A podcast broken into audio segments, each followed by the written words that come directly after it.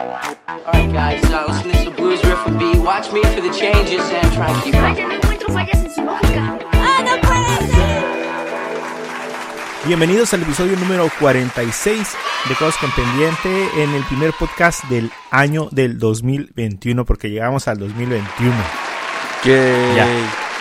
Sobrevivimos. Bien, o sea, sobrevivimos al 2020. Ya, por fin, ya todo va a ser paz y tranquilidad y vacunas y cosas así.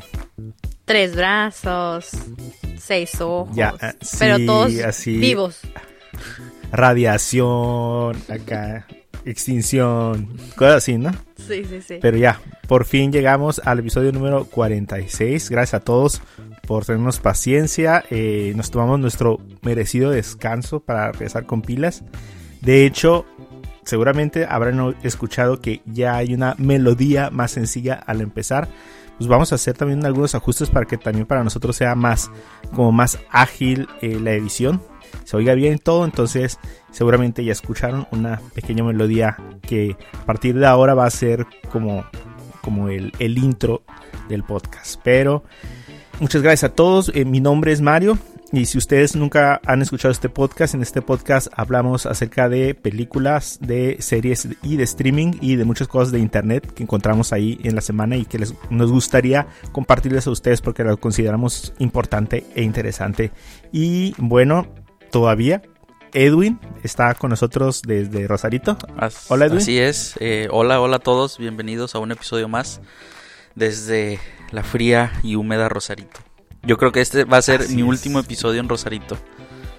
Pronto, pronto estaremos allá, Mario. Ya no diré desde Rosarito. Ya no. Y bueno, desde Mexicali como siempre ha estado con nosotros Ruth. Ruth.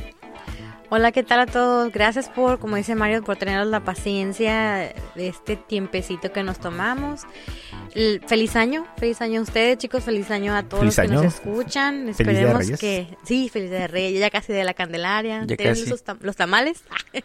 Los ¿A quién, tamalitos. a quién le salió el baby el baby Yoda, el Grogu en la rosca? Y no me salió el Baby No Yoda. alcancé. No conseguí de Baby Yoda.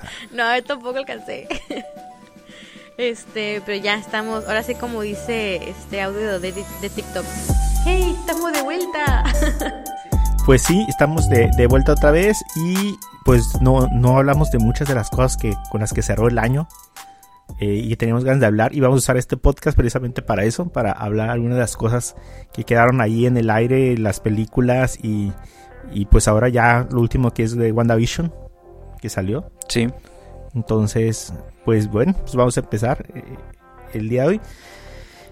Eh, primero, me gustaría que empezáramos hablando así rápidamente acerca de las películas que cerraron el año. Y una de ellas fue Soul, de Disney. Esa película que, bueno, pues fue de las... Yo creo que es como un tipo de experimento, ¿no? Que está haciendo Disney. De lanzar un- algunas de sus películas como las que van a ser así de eh, las grandes lanzamientos al cine, pues mandarlas directamente a su plataforma de streaming. Soul fue una, bueno, primero fue Mulan, ahora Soul, y todavía falta la de Raya y el último dragón en marzo, Sí. que, que salió este, este, eh, esta semana un tráiler nuevo. No sé si lo vieron ustedes, estuvo, a mí me pareció bien padre, la verdad. Me, me hace más ilusión que las últimas dos películas. Sí, a mí también, fíjate, me llama un poquito más la atención. Como que tiene perfil más bajo, pero no sé, como que el tráiler sí me hypeó. Se, se ve como un concepto un poquito como más independiente, aunque sea todavía, mm, este, pues dentro de lo mismo que es la casa de esta productora, ¿no? De, entonces, pero sí se ve como un poquito más, ahora sí que indie el, el concepto que viene, así que pues vamos a ver. ¿No te suena como una Mulan, no, como una ah, Moana así, pero china? Sí. Sí, es más como de aventura, ¿no? Esta película. Ajá, que tiene un poquito más de acción. Y bueno, Soul es no es precisamente una película, no sé, como muy familiar. Al menos yo no lo considero como muy familiar. A lo mejor por los temas que toca. Mis hijos la vieron así como que, ay, qué flojera. Porque esta- había mucho como ah, no sé, está como muy pausada, como muy lenta Sí, la película. como muy profunda, Y ¿no? como La que los conceptos no, ajá, sí. Sí. como que los conceptos no, o sea, no eran como para niños por más que sea una animación. ¿Que ¿A ti qué te pareció, Ruth? Me pareció eh, interesante, o sea, yo vi que mucha gente comentó que les había casi que cambiado la vida y les había dado un propósito. Yo dije, pues no, o sea, como película está bien, pero para decir así que me inspiró y que me cambió la vida, me dio un propósito, o sea, no, tampoco. Pero creo que tiene muy buenos aciertos, la musicalización buenísima. Este Ah, sí me gustó, igual no fue como que, no es como mi película favorita, que muy probablemente no la vuelva a ver. Eh, Ya sé. pero pues valió la pena, qué bueno que la miré en mi casa. sí. Sí. Sí, yo creo que no, no fue como intensamente. O sea, realmente intensamente, híjole, como que sí tenía. O sea, como que sí se convirtió rápido con una película. Como que marcó algo, pues. Y esta siento como que. Ah, sí, está buena, está suave. Pero, no sé, la que sigue. Sí, sí, creo que le quisieron meter demasiadas cosas muy profundas y pues, o sea, no es una película como para todo el gusto, el gusto de todos. O sea, simple y sencillamente. Sí, había cosas como que necesitabas como mucha experiencia en tu vida como para poder entenderlas. Sí, O sea, todo esto de... Como que quería hablar como del propósito de la gente que, que tiene la gente. Y, y la lección que quiere dar al final no es como para los jóvenes, sino es como para la gente que ya está grande. Ándale, ajá. esa como última ah, como última enseñanza de- que lo que te gusta no es tu propósito, pero tu propósito no define no sé qué, o sea, a- aún hasta de adulto es como, a ver, a ver, déjale regreso porque no te entendí. Sí, sí, sí. Oiga, ¿no, ¿no se acordaron ustedes? Bueno, para los que no conocen, hay un cantante que se llama Edgar Lira. Sí. Sí, Y hay una canción que tiene Edgar Lira. Edgar Lira es un cantante cristiano que canta, bueno, que en mis tiempos, en mis tiempos, era rebeldón porque pues la música de él era como muy adelantada a su tiempo, ¿no? Era como muy, como música como muy independiente, o sea, no estaba tan producida, pero traía como mucho mensaje. Entonces hay una canción que algo tiene que ver como con una hoja de papel. ¿No te acuerdas de esa Ruth? De canción de Edgar Lira. Ajá. Como que me suena, pero no estoy así como muy... ¿Por qué? ¿Qué Ajá, tiene? al- al pri- esa, e- esa canción la canta él en vivo, entonces cuando la va a cantar al principio, él habla acerca de una hoja de papel. Y la analogía que hace es que había una hoja de papel que vivía en un libro y que cuando... eh, que, que él aspiraba a ser como una hoja de papel que, en la que se escribiera un libro, un bestseller. Ujú, me suena, O sea, sí me suena. Ajá, pero que él veía como sus sueños iban escapando cuando un niño la arrancó y empezó a doblarla para hacer un barquito de papel. Ujú. Entonces él decía que, que la, hoja, la hoja pues veía sus sueños irse pues. Y al final la lección o que dice Edgar Lira en la canción es que eh, el propósito de la hoja no estaba en ser lo que él quería, sino en la alegría que le daba al niño ser una hoja de papel. Ujú, Sí, creo que sí recuerdo. Entonces, ajá, entonces más o menos me acordaba mucho con el final de, de Soul, que pues ya a estas alturas ya no es spoiler, ¿no? Para sí, no, pues no. Pero se supone, o al menos yo entendí, a menos de que cada quien haya entendido una cosa diferente para la película, pero la felicidad del, del personaje principal de Soul no estaba en la música, pues. Sino en la satisfacción de, además de vivir su vida, de cómo ayudaba a otros a crecer, pues, como en el caso de la niña del... del Del eh, sax. ¿Cómo se llama? No, no, ah, era no, un el sax, sax. era ¿Trombón? un, ¿Qué era?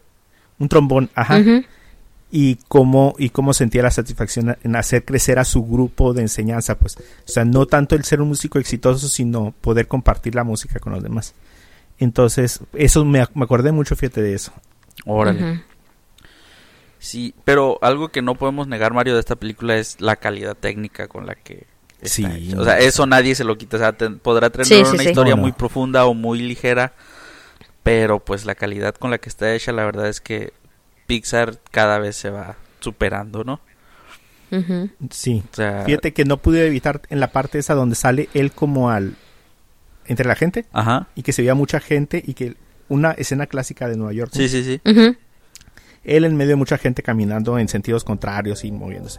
No pude evitar decirle a, a mi esposa, a Carla, que que qué asombroso se veía pues la, la escena. Sí, claro, o sea, cómo han pasado de, de, de utilizar al, al- el mismo molde de personaje para repetirlo, ¿no? En las películas y parecer que mucha gente, a tener a, no sé, 100 gentes en pantalla animadas, eh, completamente diferentes, cada uno con sus características bien detalladas. Y que luego Qué te los padre, pongan sí, ahí sí, sí. En, en blur y que nada más se vea el personaje principal, o sea, sí, sí impacta la verdad la película. Sí, fíjate que yo hasta ahorita me enteré que usaron al mismo personaje de Andy para ser los amigos de Andy. Sí, me, lo- me- me enteré por el meme. ándale. Pero sí, cierto. ¿Cómo, cómo eran esos personajes? Eh? ¿Harán un personaje con gente parecida a la producción? ¿O será X personas o Pues quién sabe. Tal vez sí sea toda la gente de la producción. Las hacen un personaje para que estén ahí caminando entre la gente? A lo mejor. Quizás. Pe- ajá, pero la verdad sí estuvo, estuvo muy buena. Es, eh, algo que me gustó mucho también fue la forma que le dieron a los a los tutores, ¿no son tutores? A los Jerrys. A los Jerrys, ajá. Esta forma como eh, como de trazos a, a- a- a mano. Eh, muy abstractas. Sí. Sí. Yo pienso que una de las cosas que uno se puede, uno como adulto, se puede dar cuenta que la caricatura no es precisamente para niños, sino más enfocada a adultos, es por todos estos easter eggs y referencias que hay a la cultura de los adultos, pues. Por ejemplo, estos Jerrys son un eh, claro ejemplo de pinturas de este de Picasso, por ejemplo, o todos los los name tags que estaban cuando 22 estaba en su habitación vienen referencias de personajes que los niños no conocen. Entonces, de esas y otras varias referencias creo que te das cuenta que realmente la película no es tanto como para niños, porque el adulto se va a dar cuenta o lo va a observar o lo va a entender, pero el niño ni se va a molestar en, ay, a ver, vamos a ver de quién esos nombres. Y, oh, mira, Ajá. esa persona no la conozco, vamos a buscar quién es. O sea, pues no, o sea, es- es una, son datos o información para adultos, pues. Sí, al contrario, ¿no? Como que tú tienes que estar explicando al niño, ah, mira, fíjate qué curada eso que se vio ahí porque es bla, bla, bla, bla. Ajá, sí. Pero sí, eh, otra cosa también que me pareció muy, muy interesante es, eh, por un lado, que no lo casan con una cultura o que no lo casan con, un, eh, con una religión o una creencia. Sí. que lo tratan de hacer como lo más plano posible. O sea, eh, porque el punto no era qué pasaba en el... ¿Cómo le dicen? Ellos, el gran antes y el gran después. El gran después, ajá. Ajá, sino que, que como que hay un proceso, pues. Eh, pero tampoco niegan la existencia de, de algo superior, porque al fin y al cabo era como un tipo como de empresa donde ellos eran los empleados, pues.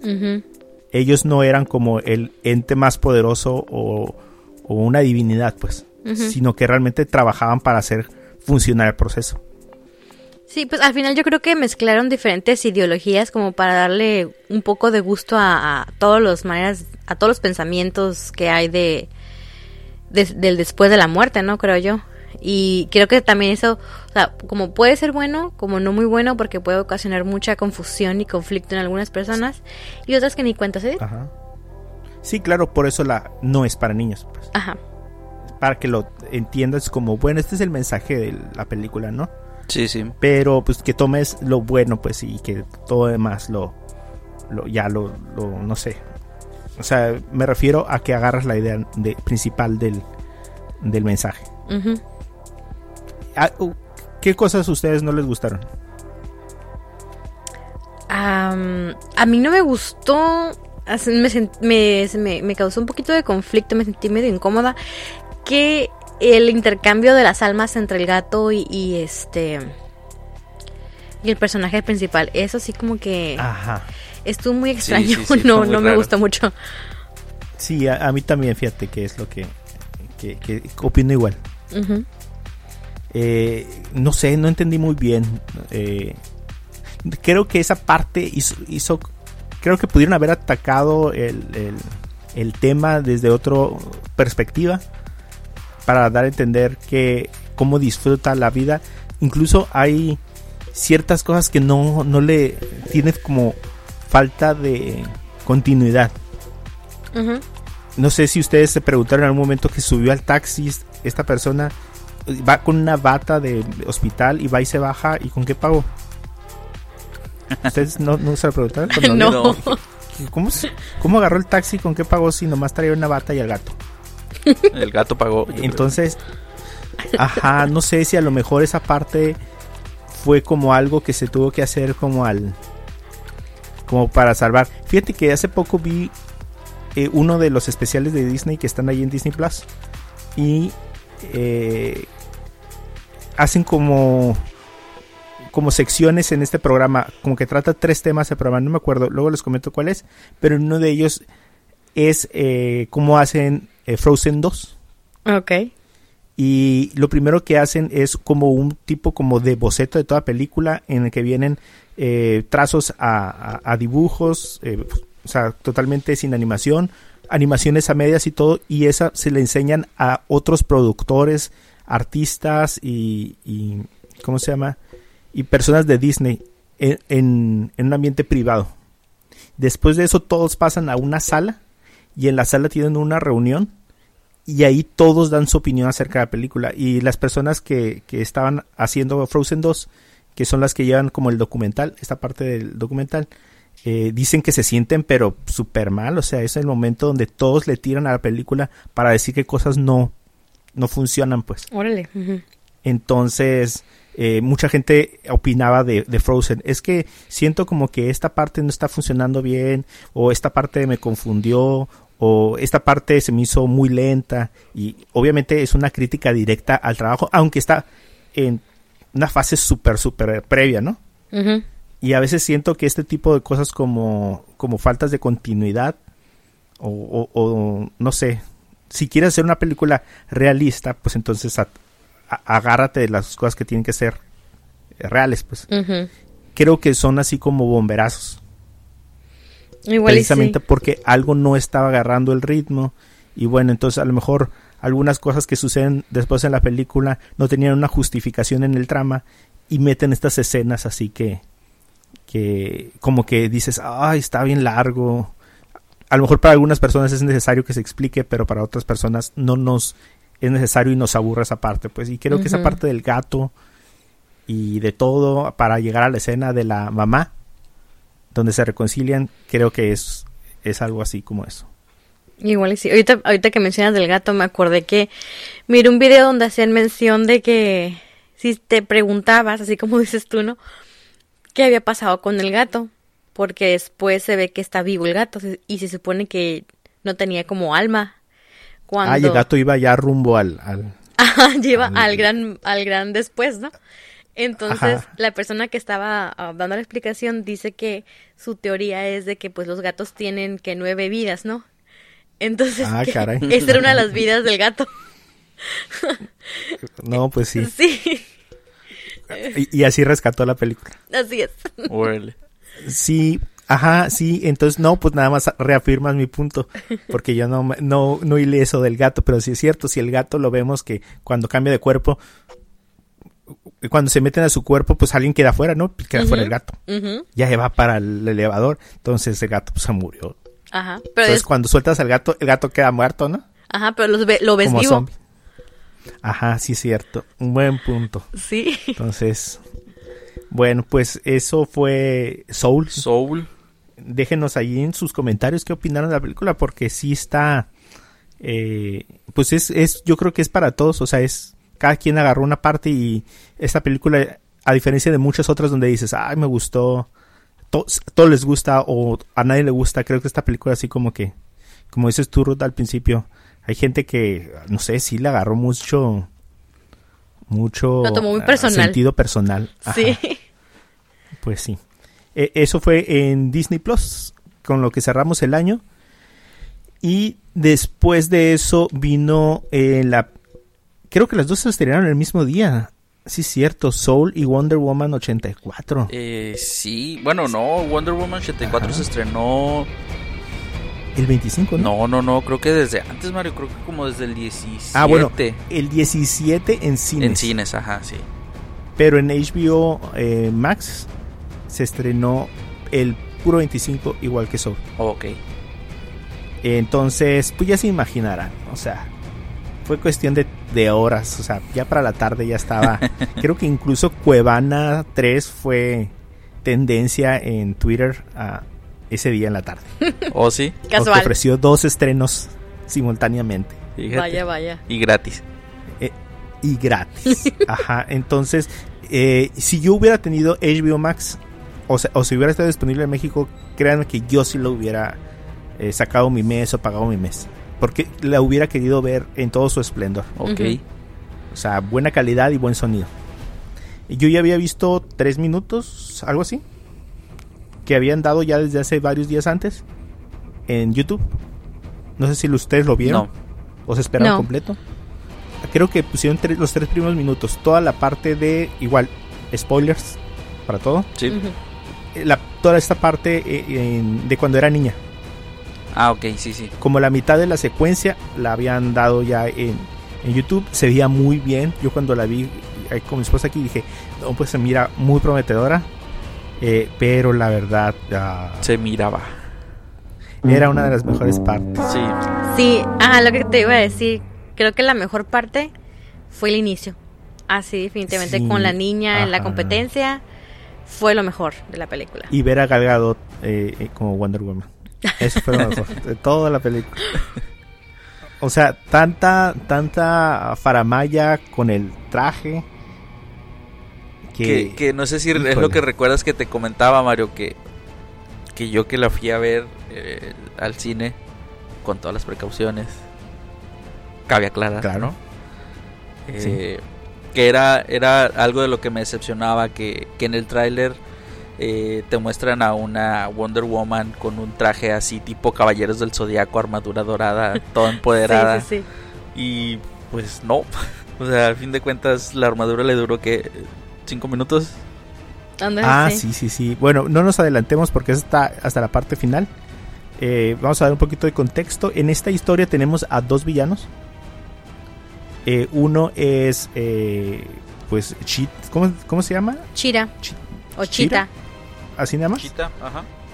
Ajá, eh, que prácticamente la historia en la película es que es una compañía de trabajo de, de Diana en el museo en el que trabajan, en esta investigación en la que trabajan, y realmente el, la enemistad con ella no proviene de un odio no como natural, o sea, de un odio como consciente.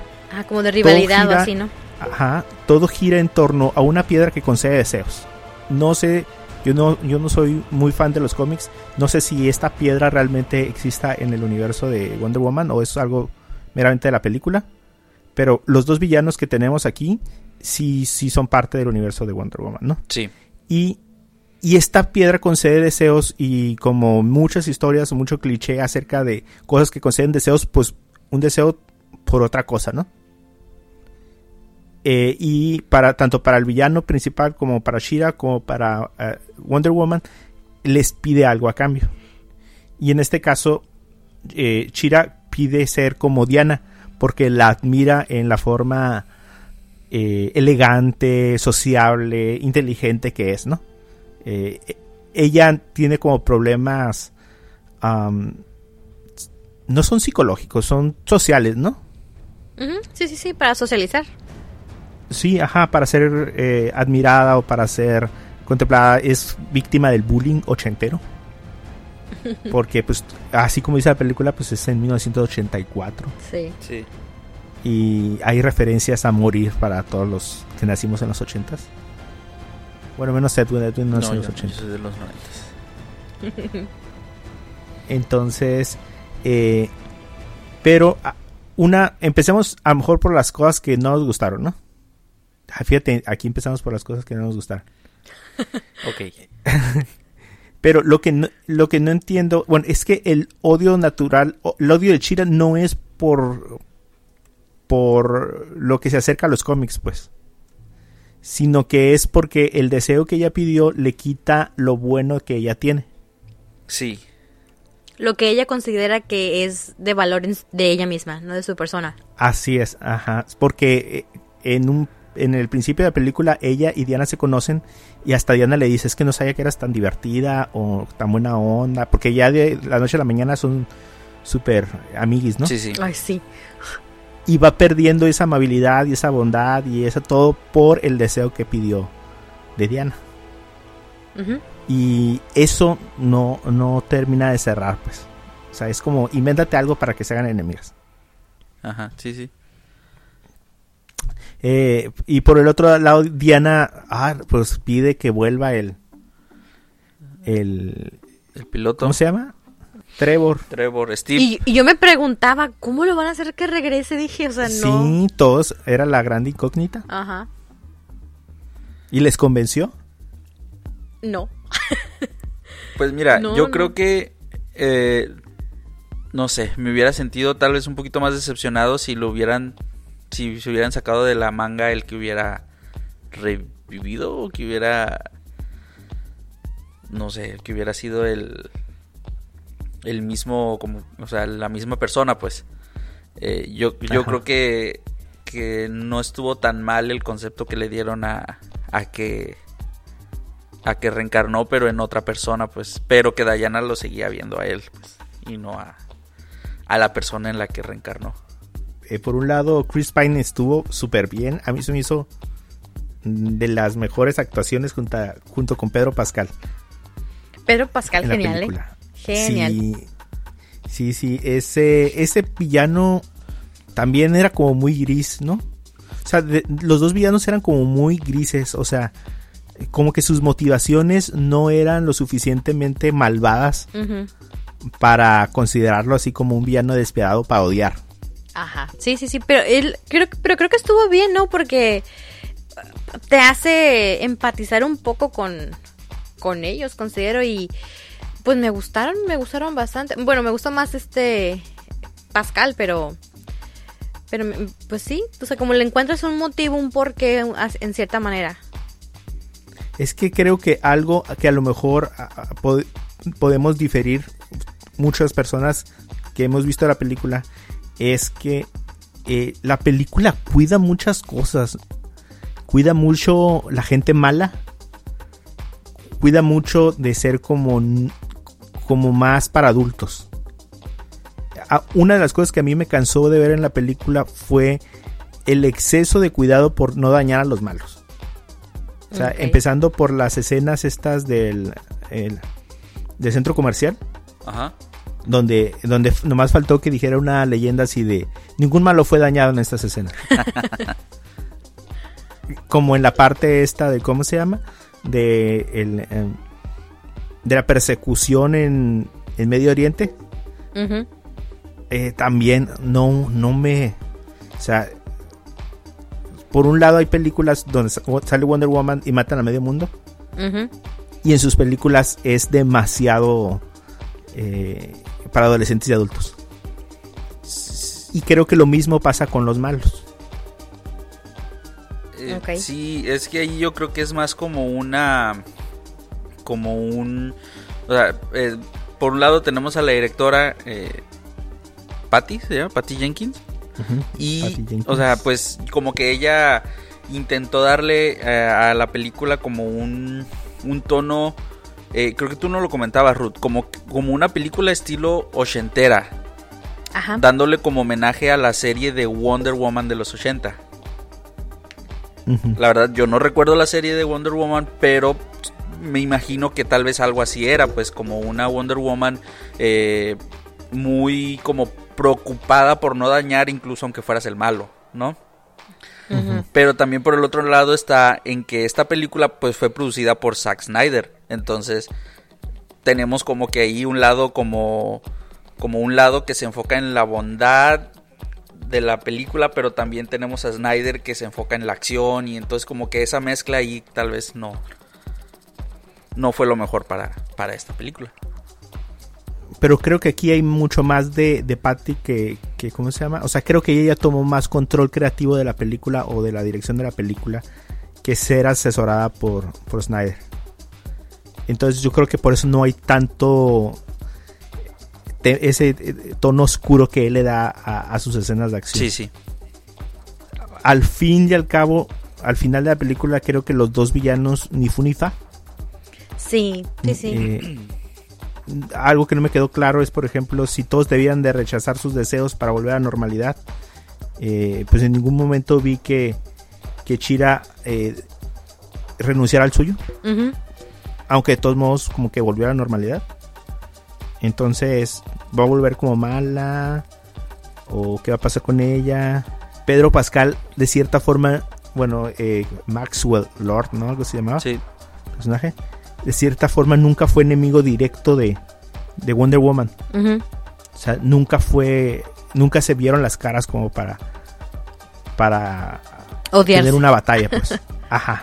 Sí, Sí. como para odiarse, pues. Entonces, eh, no es tampoco que se haya quedado con odio hacia ella. Más bien su rollo giró en torno a su, a su bronca que él tenía. Todo, Ah, sí. todo giró en torno a eh, dinero, poder y aceptación por parte del hijo.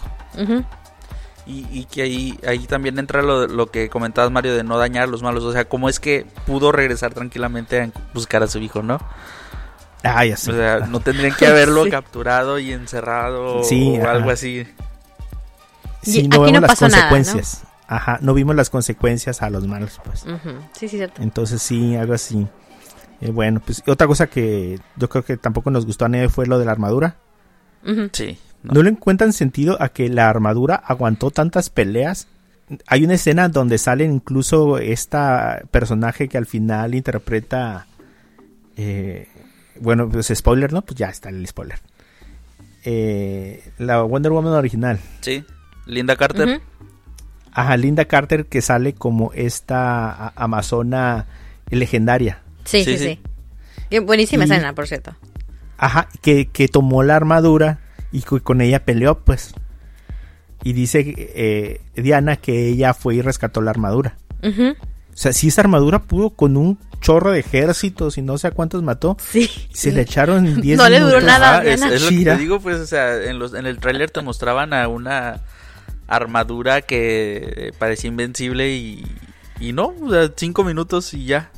Sí. Y le quitó todos los pedazos. Ajá, o sea, una sola persona le, le quitó todo. No, pues está. Eso es algo que, que, híjole.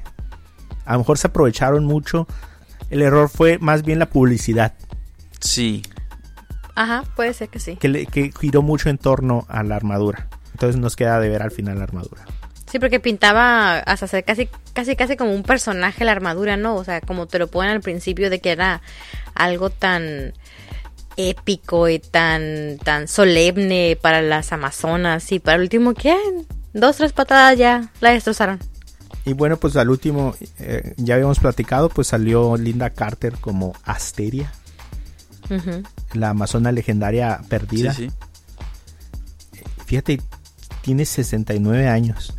Se ve re bien la señora. Re bien producida, dirás. Debería verse como mi mamá y no se ven igual. Pero hay unas que ni así. Entonces, pues sí, está, eh, está, está bonito el, el- el detalle. Eh, no, no hubiera esperado. Fue, fue así de, de que, ah, ya se acabó la película. Ah, bueno, pues. Y, y mira, mira. Eh, Como que levantó el último, ¿no? Como para dejarte con un mejor Sí, saborcito sí. de boca Ajá. antes de, de, de- Sí, sí, Sí, ya de perdida. Pues la película estuvo bien malita. Pero, ah, pero salió Linda Carter al final. pero sí. Oye, y una pregunta, ¿les, les gustó el- la aparición del jet invisible de la Mujer Maravilla? ¿El cuál? El jet invisible. Ay, el jet invisible está bien fumado. Sí, estuvo muy padre eso, ¿eh? A mí sí me gustó. Se me hizo padre la escena. Se me hizo muy larga. Este, entre los cohetes y todo. Sí. Bueno, muy larga sí, pero se me hizo Ajá, padre. como que hubiera estado curada, como que, ah, sí, lo hizo invisible y ya pasamos todo. Pero se van a- al tour y así tipo, eh, ¿cómo se llama? Aladín y Yasmín en el... en, en la, ¿cómo se llama? en la alfombra voladora. En la alfombra. Ajá, con fuegos artificiales, así, todo el show. Entonces, eh, pues está curada. Sí, sí, sí está curada. Eh, ya habíamos visto unas eh, fotos del set donde como que se veía como que estaba sentada como en una silla, ¿no? Y dijimos, ah, iban a sacar el jet. Pero sí, sí, sí estuvo suave. Eh, ¿Cuánto le dan ustedes a la película? Así, del, del 1 al 100, ¿cuánto le dan? Del 1 al 100. No, déjamelo del 1 al 10. Así más Del 1 al 10, fácil. ¿cuánto le dan? Yo 7.5, yo creo. 75. 75, Ruth. Mm, Ujú. Híjole, se me hace que está siendo muy buena. Yo creo que me quedo con un 70. Sí, yo también le doy un 70. De hecho, os estoy viendo ahorita Rotten Tomatoes y el Tomatometer le, le dio un 60%. Se nos cayó. Válgame. Sí, los críticos 60%, pero la ¿Cuán- audiencia pues yo creo que ahí 73. le coincide con nosotros, tiene 73. Ajá. Sí, y no me acuerdo cuando hicimos el último podcast, Edwin ya la había visto y no me acuerdo en cuánto andaba. Yo creo que andaba como en 70 y algo, ¿no? Ajá, y mira, El se de los cayó. críticos. Bueno, pues esperemos que la próxima película, pues, ah, no sé, tenga un poquito más de historia. Se me hizo un pretexto para que hubiera una película nueva de Wonder Woman. Eh, y, y lo del 84, que, híjole, no se me hizo que estuviera tan, eh, tan, tan eh, justificado. Que ha sido 80. Ujú. Nada más, yo creo que fue como para decir, bueno, sabes que no podemos hacer nada después del 2000, porque, o del 2010, 2020, porque ya es la otra película, ¿no? Ujú. Pero a lo mejor van a hacer un Wonder Woman 95. O sea, para meter la 3 antes de todo lo que ya vimos. Porque como no hay referencia a eso. Ajá. Pero pues bueno. pues, veremos a Wonder Woman en, en la película de la Liga de la Justicia de, de Snyder. Zack y Snyder. El director Scott. Habrá más. Mujer Maravilla. Así es. Bueno, pues eh, esa fue nuestra opinión. Nuestra humilde opinión de Wonder Woman. Y ahora sí, vamos a pasar a, nuestras dos series del momento. Cobra Kai, Ajá. eh, pues sí, se estrenó la tercera temporada, esta vez por, por Netflix. Eh, recordemos que, que Netflix compró los derechos, le compró los derechos a YouTube. Eh, esta serie, algo que, que quiero decir que me, me- gusta dejarlo en claro a quien, se- a quien les platico de esta serie, es que esta serie no está producida por Netflix. Está distribuida por Netflix, pero esta tercera temporada es, eh, y, y siento yo que, en- que en- se nota mucho la diferencia de, de producción, ¿no? Sí, Eh, bastante. Entre esta serie y las otras las otras series que sí son producidas originalmente en Netflix. Eh, pues esta tercera eh, temporada eh, pues nos presenta como las consecuencias ¿no? de lo que sucedió en, en el final de, de la segunda temporada que vimos en, en YouTube Eh, vemos a, a este personaje de, de Miguel que al que lo vemos en el hospital como en, en un tipo de coma eh, ahí que nos muestran unas unas escenas de, de lucha como ahí diciendo te estoy luchando por mi vida, ¿no? Y vemos a, a Johnny que, que está sufriendo pues como una mala racha, ¿no? Y que, y que ha vuelto ahí a su, a su modus operandi de, de andar ahí de borracho y De, de borrachín. de borrachín. Y pues también vemos a, por otro lado, vemos a, a Daniel, eh, que tendrá que lidiar con ahí ciertos problemas como económicos que se generan eh, eh, ya que a causa más bien de esta como pelea que hubo en Ajá. La al mala final de fama. la segunda temporada que manchan como la marca de su empresa, ¿no? Como su reputación. Y pues tenemos al, al villano, o pues sí, podría decirse que al antagonista de esta tercera temporada, a, a este John Chris, que ahora lo vemos convertido nuevamente en el sensei del dojo Cobra Kai Y pues que vuelve a sus a sus andadas de o a su tipo de enseñanza de no piedad, no no no qué? A ver, Mario. No ¿Qué les piedad. eh, Ah, me acordé del, me acordé del, del promo que le hicieron en México. Ah. El, el de Sin Miedo al Éxito, papi. Eh, pero sí, esta temporada, pues, es el, el- la temporada de los recuerdos. De la Sí, chavo. es, la, es la temporada de los cameos Así. Nunca y, y había viaje visto a Okinawa. Ajá, nunca había visto tanto cameo en una serie. No había visto tanto fan service en una serie desde hace mucho. Pero creo que sí se excedieron un poquito, ¿no? Que Sí. se pueden haber guardado uno o dos cameos para la siguiente temporada. Sí, como que dijo, atáscate, métele todos Sí. los personajes. Es que fue casi uno por episodio, casi. La verdad sí me iba sacando sonrisas, ¿eh? Sí, claro, sí, sí, sí. Sí, Sí. pues sí, es que tú lo ves y dices, ah, mira, qué chilo, ah, mira, qué chilo. Pero volteas y dices tú, ay, ya van siete personajes. Ajá, con Chris ya dije, ah, mira, qué chilo. O sea, está viejito, pero se lo trajeron. Y más como que todo encaja en que pasaron cuántos años. Como 30. Sí, fácil. Ajá, entonces se supone que vienen directamente de esa línea temporal, pues. O sea, si hubo ese espacio real entre la última película y, y lo que pasó. Eh, entonces iba saliendo y yo decía, ay, es la chinita. Del, ¿Cómo se llama? Sí, La japonesita del, de la 2. O es la fulanita. O es el, el, el enemigo de la 2. Y yo explicándole a mi esposa, ¿no? Así el clásico de que es que él. Así. Y lo, lo, lo- algo que me pareció bien padre es que metieron escenas originales. Sí, eso, es- un buen detalle. Ajá. Eh, ustedes saben que yo tengo un conflicto con esta serie y su nivel de calidad de producción. Porque sí, se me hace bien feita, la verdad. O sea, es el, el hijo curiosito feo. Ay, Me qué grosero. Ajá. Todos lo queremos, pero la verdad sabemos que está bien feito. E- El final de la segunda temporada a mí se me había hecho súper flojo. Le digo a mi esposa, no entiendo, sea, estos chamacos se tiran a matar. O sea, realmente quieren matar al otro, pues, sin medir las consecuencias. Y eso es lo que se me hace así como exagerado y feo de la producción. Entonces dije, ah, pues a ver cómo le va la, la- Incluso ya creo que la cuarta ya la están haciendo, ¿no? Sí, se me hace que sí. Pero, pero sí. A, a mí en general, esta temporada pues sí me gustó, pero pues por eso, por el fanservice. Sí, claro. Eh, y fíjate, eh, esas escenas en las que Daniel viaja a, a Japón, yo creo que fue en la escena con este... ah, ¿Cómo se llamaba? El, pues el muchacho que salía en la 2. Ajá. El, el enemigo de la dos, ¿no?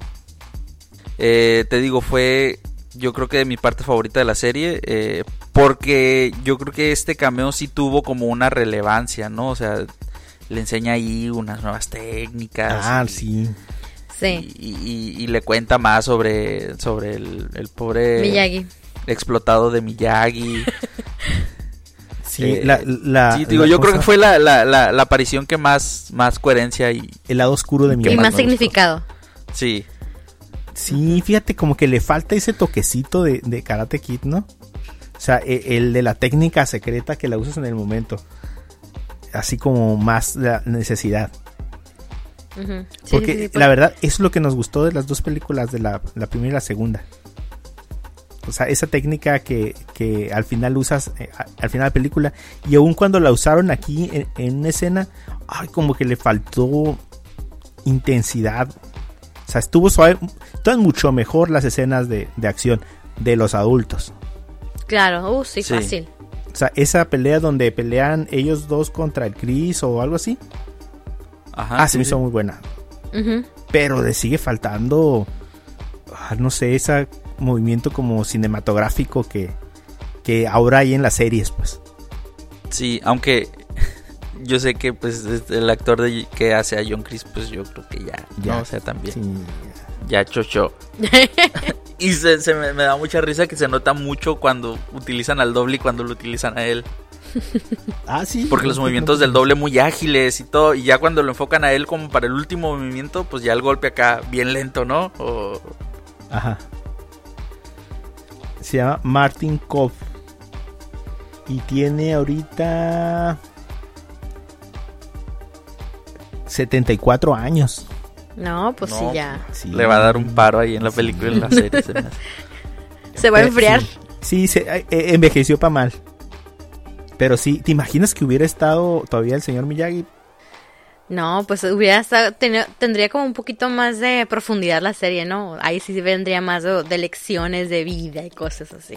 No, yo creo que no hubiera habido serie. Yo creo que hubieran hecho película. Hace 10 años. Pues a lo mejor, nada más que eh, el, ¿cómo se llama? El ah, Ralph Macchio, híjole, sí es malito para actuar. A mí me parece. Sí, sí, sí.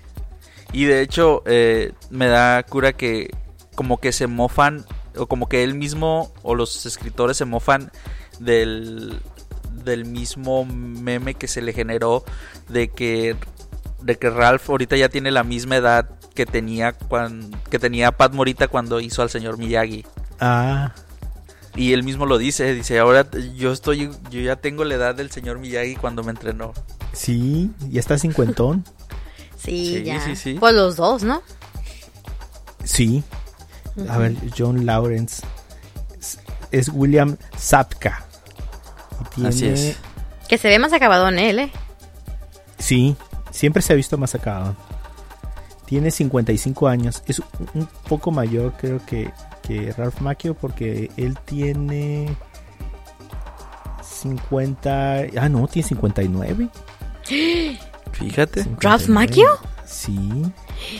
Jesús bendito, ya está el sesentón. Sí, y pues también todos los personajes que salieron haciendo cameo ya estaban bien viejitos. Sí. Ya De hecho, la su amor del, del oriente. de- su yo amor de la- verano, su primer amor. Sí, yo pensé, se me hizo muy acabadona. Digo, porque los asiáticos tienden a, a representarse más jóvenes de lo que realmente son, pero ella sí se miraba Sí, cansadona. Y ni siquiera el otro, el otro se mira todavía más joven. sí. Y fíjate que, que me gustó mucho que consiguieran a los actores originales. Eso sí me Ay, gustó sí. mucho. Ajá. Podrías haber como falsificado a que, ah, sí, yo fui aquel y no. Y ni cuenta nos hubiéramos dado, ¿no? Ah, Probablemente. Igual, igual, ajá. Pero se me hizo muy suave la, la inclusión también de, de esta, ¿cómo se llama? Eh, de la primera novia. Oh, sí. Eh, Ali o Annie, algo así, ¿no? Ándale, Ali. Ali. Sí, o sea, eh, súper bien, breve, a lo que va. No hicieron un arco así de 20 capítulos eh, para que saliera. Estuvo chistoso la parte esta de que me armo mi Facebook para, para ¿cómo se llama?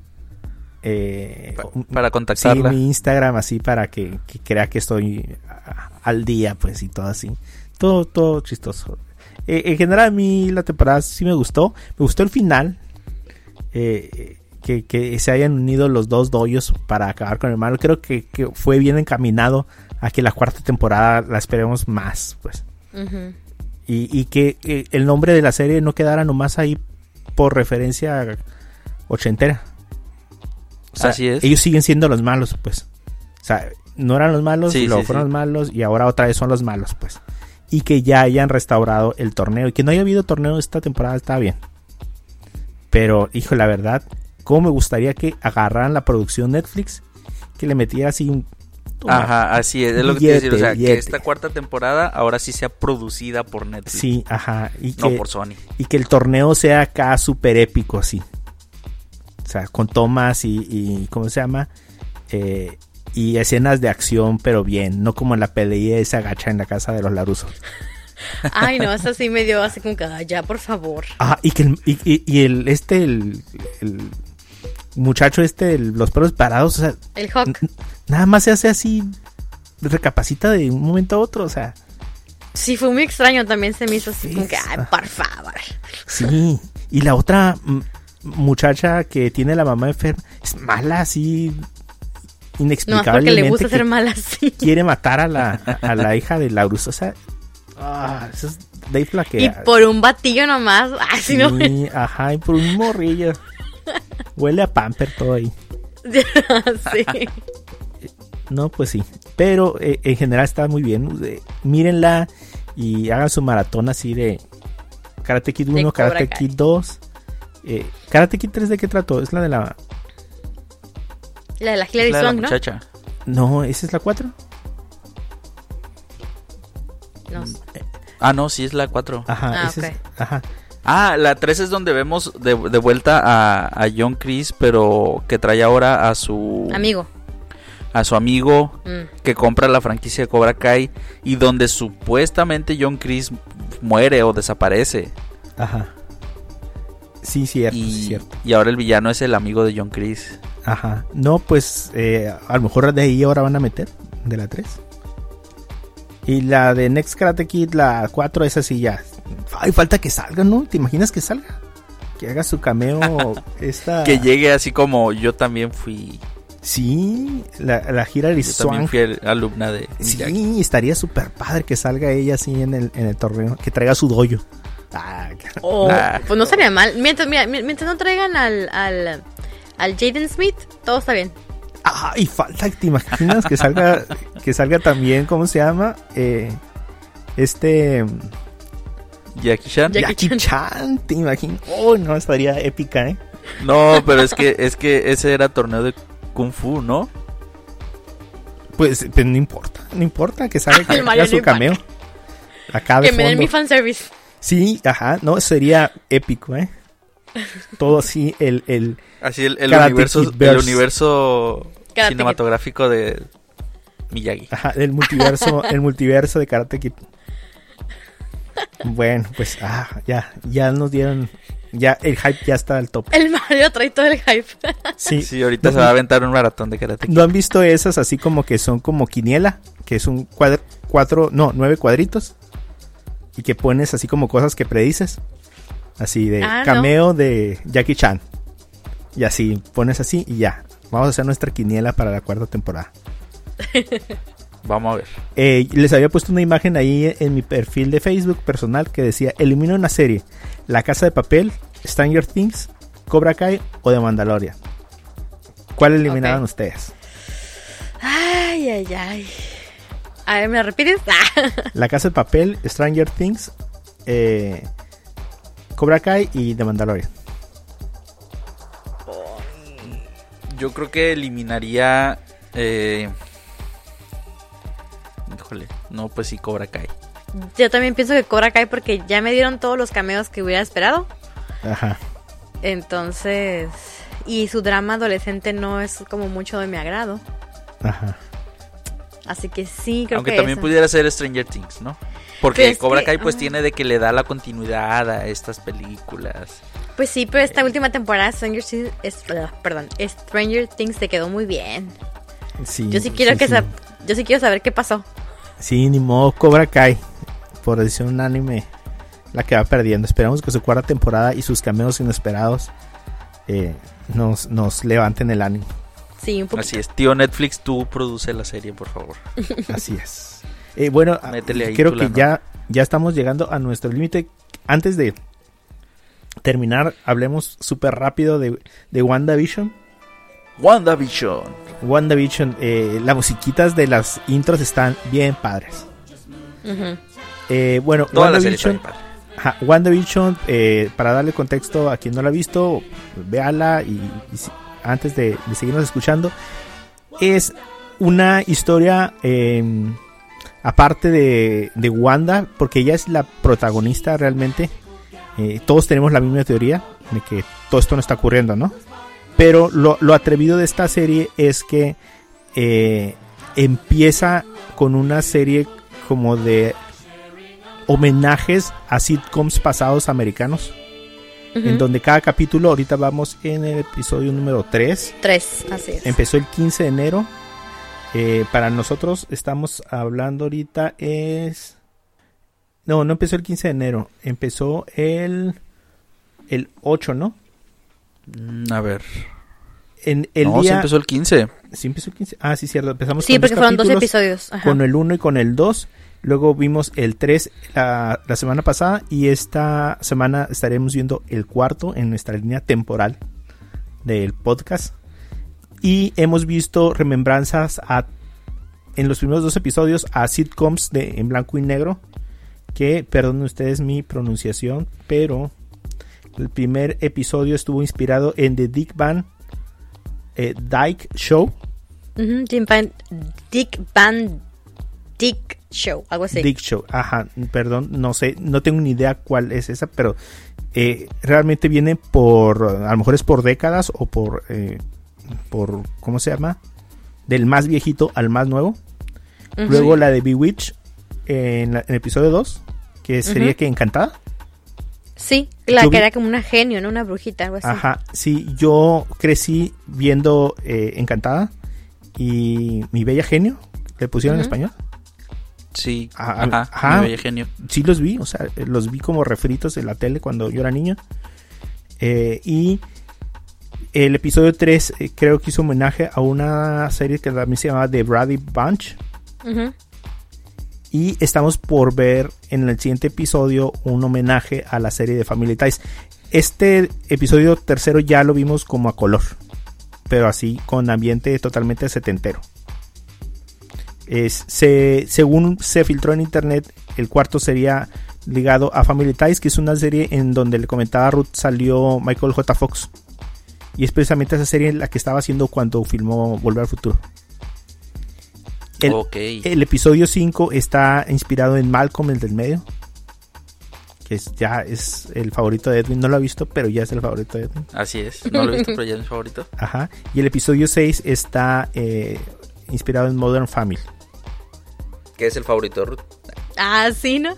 Oye, Ajá. por ejemplo, estos dos últimos episodios creo que nos pueden dar como una idea más o menos de qué podemos ver en esos episodios, ¿no? O sea, por ejemplo, Malcolm, vamos a ver ya a Wanda y a Vision ya con sus hijos.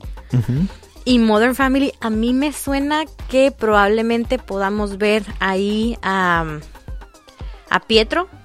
Este, supe por ahí también que estaba, se rumora que el otro Silver, El otro, el otro Pietro.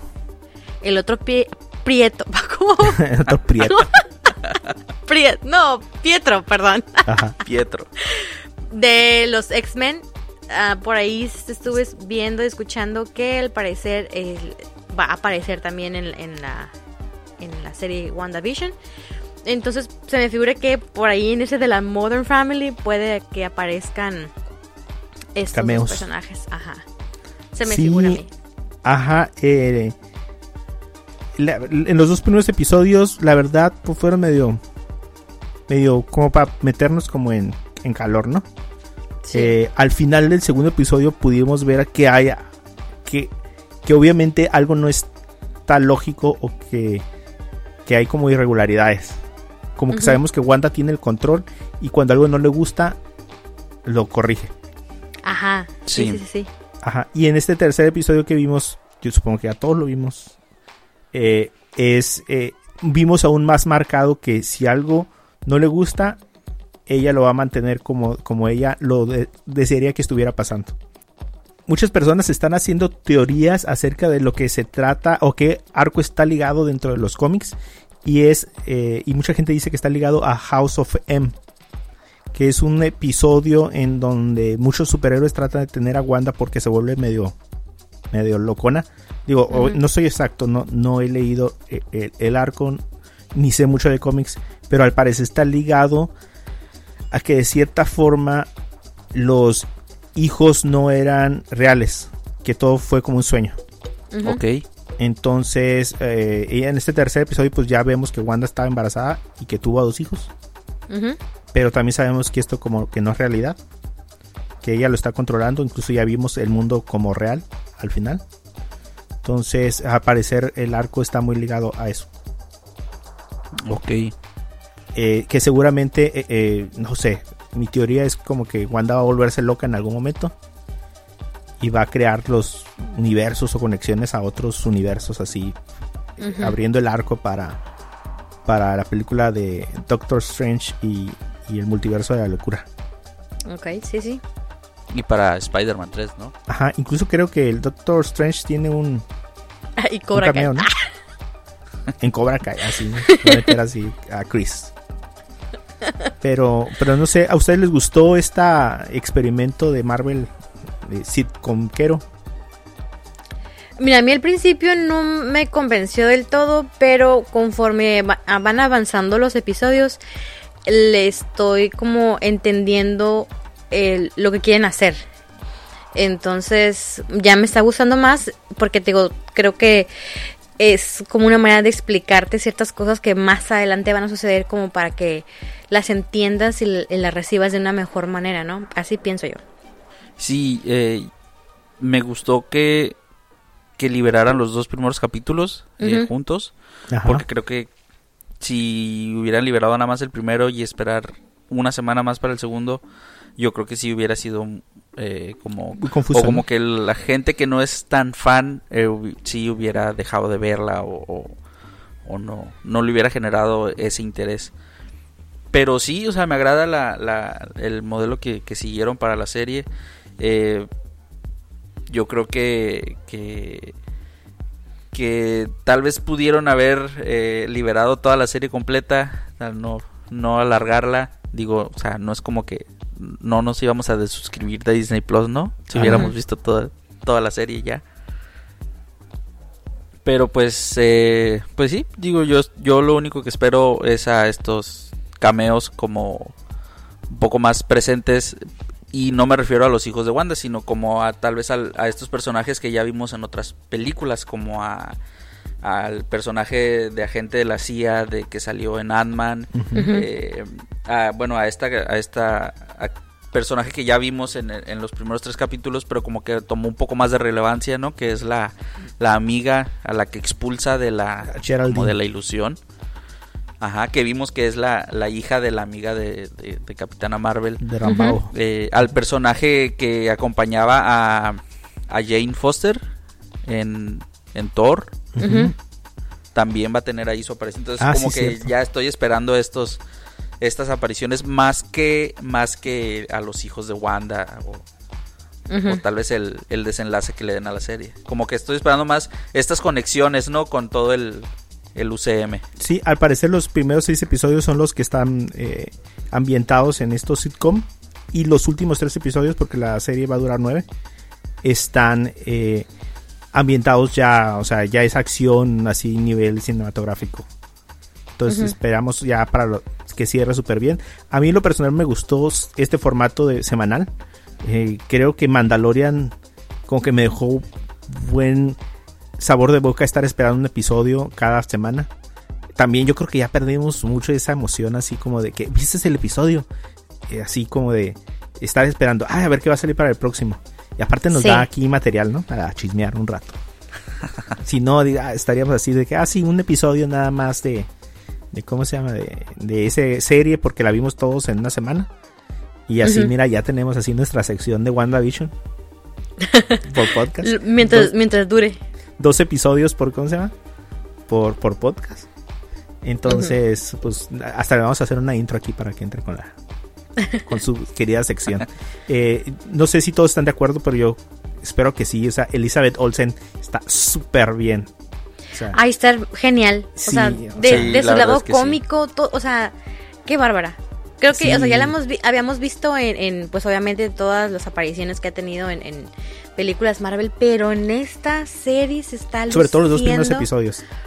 Está genial, Sí, genial. Ajá, sí, Sí, sí, ajá. la verdad es que sí. Eh, lo mismo le dije a Cristina, o sea, qué, qué buen papel se aventó. Sí, Sí. sí. Y qué bien la, la, la, la caracterizan, que o sea, le queda muy Sí, bien. Cualquier década le quedó. ajá. Ujú. Sí, sí, sí. Eh, a- hay una escena que me, a mí me, me impactó mucho. eh, eh, eh, le decía a mi esposa cuando estábamos viendo en la parte donde eh, se la atora como la comida al jefe Ajá. y que ella queda como en el limbo y, y queda volteado. Yo la estoy viendo en, en inglés primero y después la veo en español con mi esposa, ¿no? Ok. Eh, Ajá. ah, otra una cosa que me gustó mucho de español es que las canciones de la intro las tradujeron. Bueno, apunte aparte. Eh, cuando se queda como viendo y de repente como que... Porque ahí como estos dos, estoy viviendo en el engaño de la serie viejita, eh, que, que es falsa pues, pero al mismo Sí. tiempo estoy consciente de que yo soy el que, el que tengo el control y que las cosas se están haciendo porque yo digo. Y ella voltea y le dice, ayuda a la visión. O sea, esa escena como que cambió de jajaja a, a de seria para que le dijera que lo ayudara. Ah, como dije que qué buen ah, rango actoral tiene, pues. Le, quedó, pudimos Sí, ver sí. mucho mejor. Sabemos que las películas de acción, la verdad, o sea, no son así como para ganar el Oscar, pues mucha gente que es muy buen actor eh, no, no reluce o no luce bien su, su actuación pues en, medio de tanta acción y todo pero mira esta serie le dio muy buen igual también a, a Paul Bettany está súper bien pero yo sí, que jamás ella- me lo imaginé haciendo comedia y la verdad sí se la compro, ¿eh? sí el- los timings están súper bien estudiados pues o sea hicieron su tarea de los sitcoms gringos eh, viejitos pues. Incluso se dice que la grabaron en vivo para dar toda la ambientación. Entonces, eh, para que sintieran esa presión, pues, de, de, de los timings y así, y el ambiente. Pues, Pues, sí, la están aventando muy bien, ¿eh? La verdad. pues sí, de veras no se la pierdan, o sea, más allá de que a ustedes les guste o no las cosas de los superhéroes, pues, eh, esto es la entrada a la, a la cuarta fase. Y pues hay muchas cosas por venir que, que van a arrancar a- de esto, de perder unas tres películas y, y la serie. Todo va a ser eh, tocado por lo que pasen en los eventos finales de, de esta serie. Sí es. Bueno chicos, creo que ya nos pasamos. Ya, vámonos. Ya vámonos porque ya hace hambre y Y frío. hace frío. Ajá. Sí. Eh, pues muchas gracias a todos por escucharnos estas hora y 10 minutos. Eh, esperamos ya regularizarnos un podcast cada, sema- cada dos semanas para hablar acerca de las películas. Eh, queremos tenernos invitados para hablar acerca de las nuevas películas eh, de este año que ya están sufriendo otra vez retrasos. Guau, guau, guau, guau. No, el espíritu del 2020 se está empezando a Sí, manifestar. se está manifestando, pero no, no, lo vamos a vencer. Eh, y pues le damos muchas gracias a todos por escucharnos en este podcast. Eh, mi nombre es Mario, me pueden encontrar como Mario-San en Twitter. y a Ruth, ¿cómo te encontramos, Ruth? Me encuentran como RCJM85 en Twitter y en Instagram. ¿Y a ti, Edwin? Y a mí me encuentran en Instagram como Edwin-Dicochea y en Twitter como Edwin-ED1. Va perfecto este podcast. Si ustedes lo están escuchando y no saben de dónde eh, pueden encontrar más información, pueden encontrarnos como Cosas con Pendiente en Facebook, Twitter, Instagram en- y pueden encontrar el podcast en Apple Podcast, eh, Google Podcast y en Spotify. Eh, bueno, si no hay nada más que agregar, entonces estaríamos oyéndonos para el episodio número 47. Eh, ya casi pues llegamos al cincuentón. Casi llegamos a los mío. 50. Eh, eh, el, el podcast del tostón. Ándale. Bueno, pues eh, nos despedimos. Eh, muchas gracias por escucharnos. Adiós. Agur. Adiós. le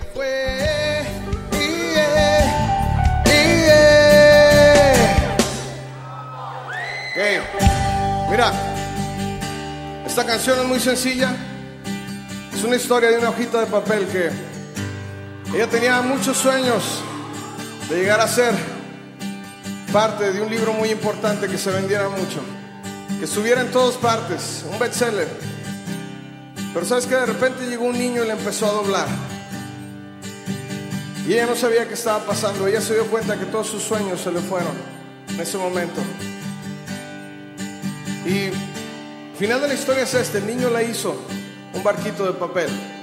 Pero ella al final entendió que su felicidad no la iba a encontrar en lo que ella quería hacer, sino en la risa que provocaba aquel niño que le había hecho un barquito de papel. Y sabes que tu vida y mi vida son muy parecidas. ¿Sabes por qué? Porque tú nunca vas a encontrar la felicidad en lo que tú quieras hacer, sino en lo que Dios quiere que tú seas. Dios se trata esta canción y dice así, echa el sac.